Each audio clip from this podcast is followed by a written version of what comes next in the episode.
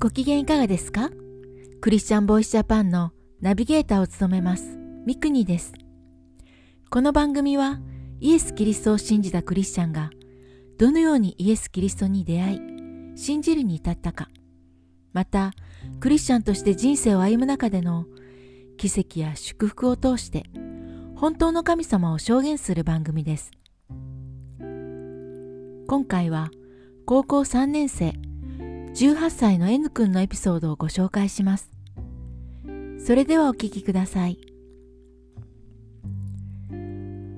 僕は家族と一緒に2009年教会の幼稚園チャージスクールに入るため神戸から引っ越し人生の大半を今いる教会で過ごしてきました。その間敷地が広がったり新しく街道が建ったりしてここ数年でその風貌は大きく変わりましたが今でも馴染み深い場所は多く存在します。その一つ一つに思い出があり時々昔の思い出がよみがえってくることがあります。そしてそれらの思い出がよみがえるときある方の存在というものを確かに感じるのです。それは誰か。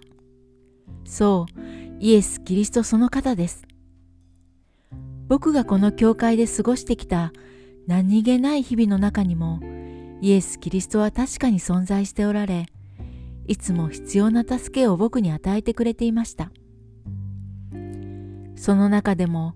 僕が高校2年生17歳の頃の出来事をお話しします。この頃僕たち高校生は目標達成シートというものを作ることになりました。これは自分の目標とそのために必要なことを明確にし週の終わりにそれができていたかどうかを自己評価するためのものです。僕は目標のところに正しく生きると書きそのために何が必要かを自分なりに考えました。今思えばどうしてそのような目標を立てたのだろうと思いますがこの頃の自分は本気でそうなりたいと思っていました。正しく生きる。正しい人間になるためにたくさんの項目を作りそれら一つ一つをこなそうと頑張りました。いつも自分の心を見張り悪い思いが起こらないようにしようとしました。しかしそれでも悪い感情が心をうごめくのを感じついに僕は感情がなければいいのではないかと思い感情を嫌い感情を抑え込むことをし始めました。しかしそのようなことをしても喜びだけがなくなり負の感情や思いはなくなるばかりかますます大きなものとなっていきました。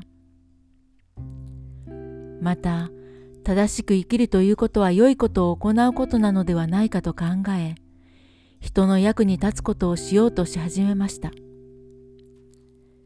しかしいくら良いことを行っても自分の心の中を覗くと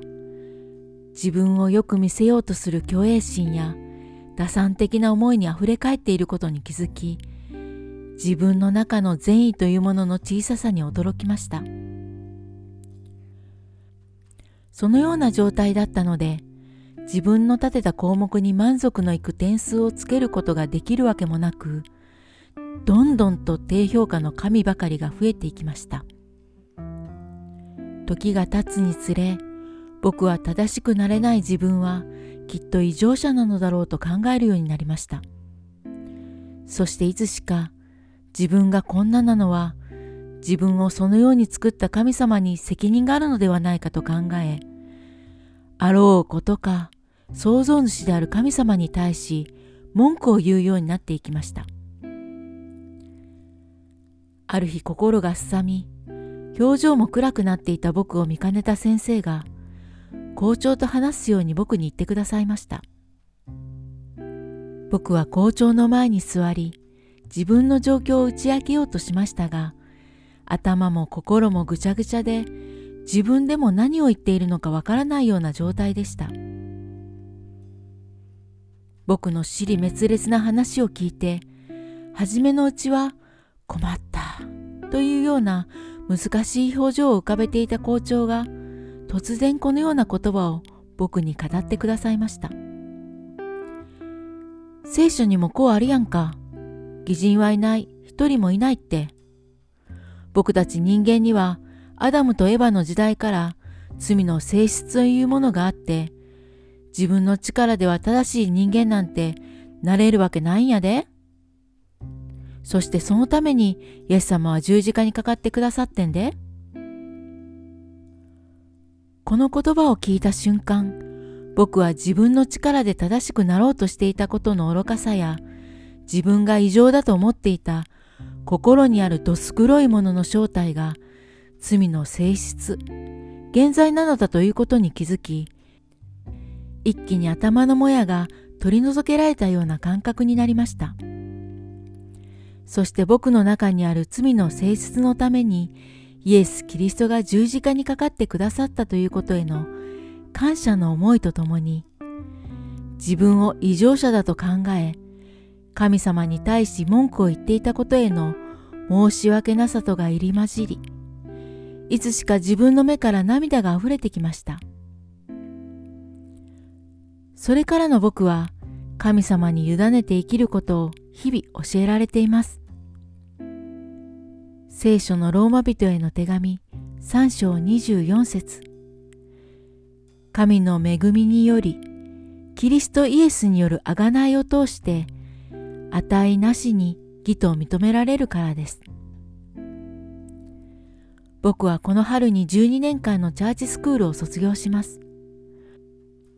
神様はこの12年間の間にたくさんの経験を僕に与えてくださったことを心から感謝しています。いかがだったでしょうか？次回もお楽しみに。聞いてくださるすべての人の上にイエス・キリストの祝福がありますように。